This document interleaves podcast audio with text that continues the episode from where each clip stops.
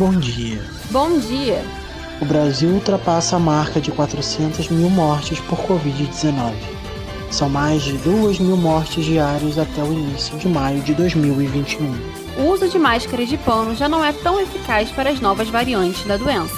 Recomenda-se o uso da PFF2.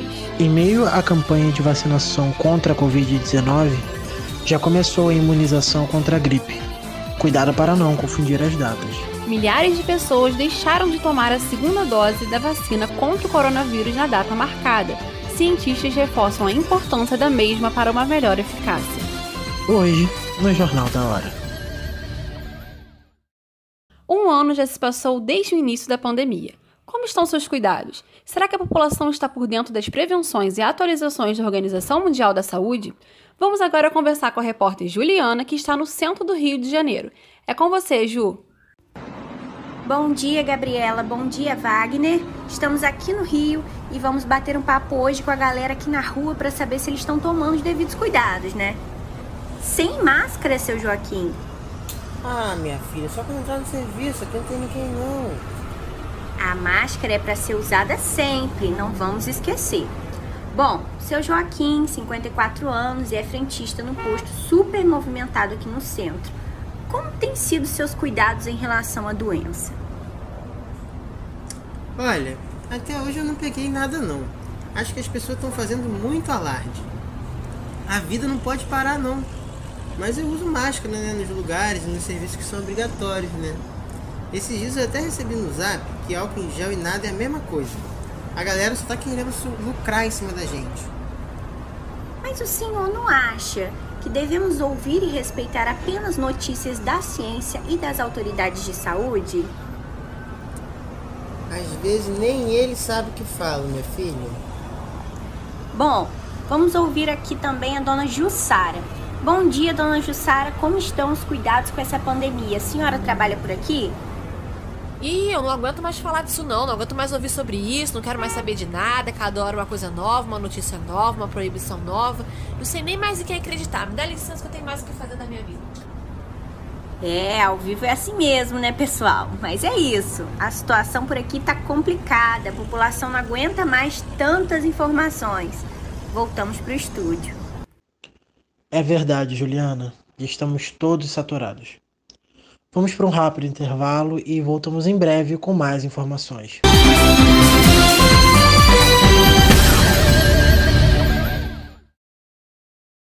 Muito provavelmente você que nos ouve está igual a Dona Jussara, saturados de tantas informações. E hoje eu, Gabriela. E eu, Wagner de Araújo.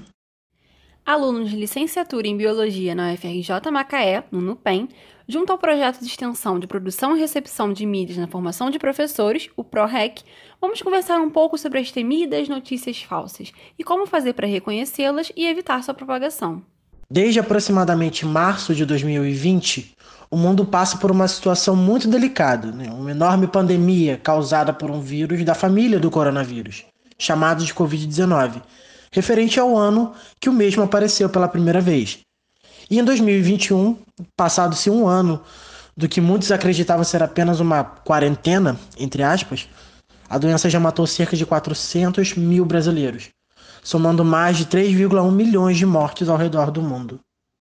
Junto a isso, cientistas acreditam que enfrentamos, além de uma pandemia global, uma infodemia, ou seja, um excesso de informações sobre determinado tema, uma verdadeira pandemia de informação, com um agravante causado pela rápida disseminação das fake news, que são as notícias falsas, sobretudo pelas redes sociais, que têm nos tirado o sono e nos feito duvidar até mesmo de informações passadas pelos cientistas e por autoridades sanitárias como a OMS.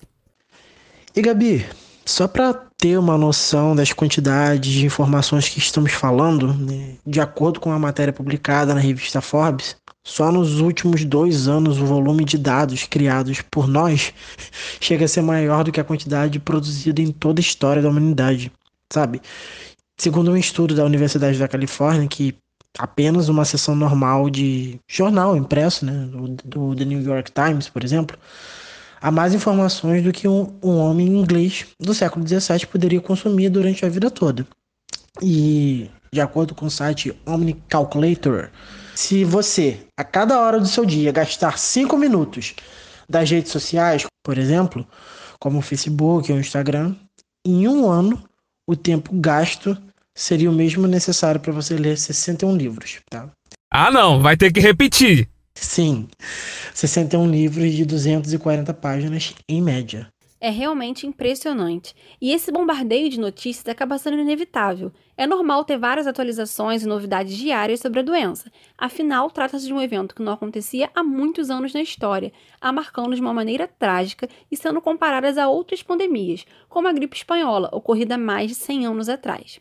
A cada momento chegam novos estudos e descobertas, cabendo a nós uma missão nada fácil tentar filtrar essas informações, procurando sempre verificar sua veracidade antes de repassá-las.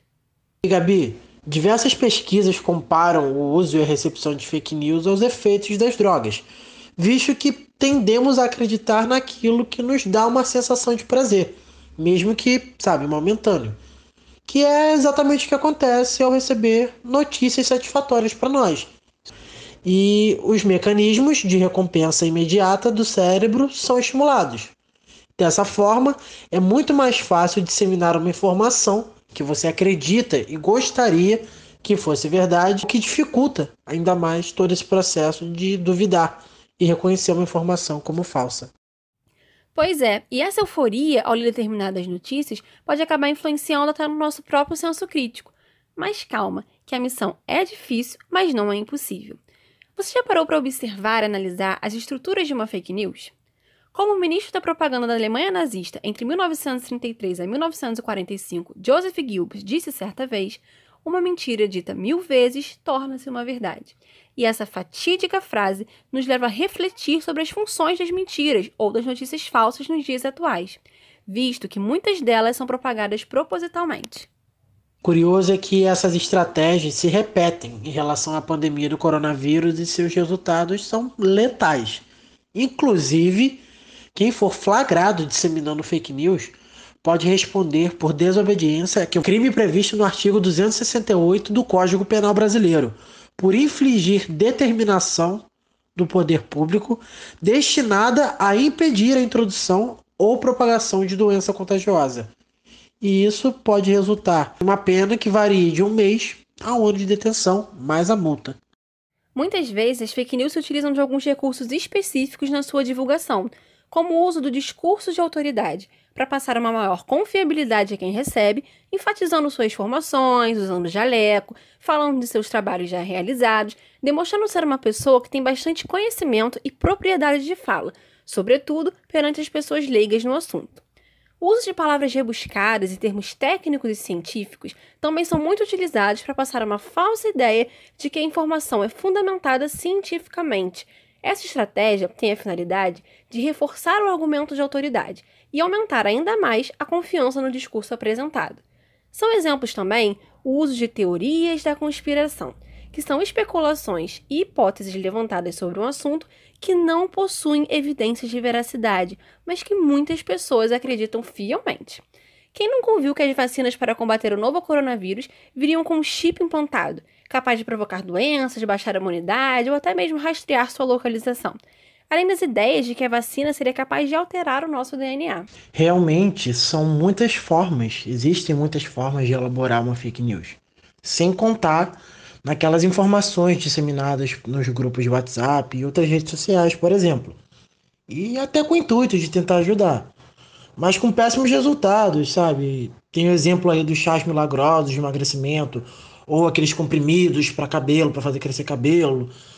E por isso, mesmo sendo uma pessoa atenta e entendida sobre o assunto, podemos ser manipulados e acreditar em fake news que estejam de acordo com as suas crenças, com as minhas crenças, com as suas, e que tragam alguma satisfação emocional para gente. Porque afinal, como nós vimos, elas são articuladas para convencimento. Então é possível, por exemplo, facilmente você ganhar um debate, uma discussão, sem necessariamente ter conhecimento sobre o assunto, apenas trabalhando para desestabilizar emocionalmente com quem você debate. Portanto, antes de repassar qualquer informação, te daremos 5 dicas para evitar que você caia em mais uma pegadinha. Número 1. Um, Analise a data da postagem para ver se ela condiz com o momento atual. Número 2. Analise o autor e procure saber um pouco mais sobre ele. Duvide de notícias sem fonte. Número 3. Leia além do título, com calma. Não deixe que sua identificação com o conteúdo sobressaia. Número 4. Verifique se a notícia apareceu em diferentes fontes. E número 5. Na dúvida, não compartilhe. E aí, qual foi a última fake news que recebeu e como fez para reconhecê-la?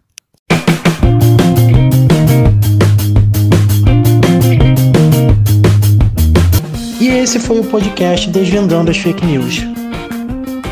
Esperamos que vocês tenham gostado e nos colocamos à disposição para sanar dúvidas e ajudar nesse processo tão complexo de reconhecimento de uma fake news. Muito obrigado e até a próxima.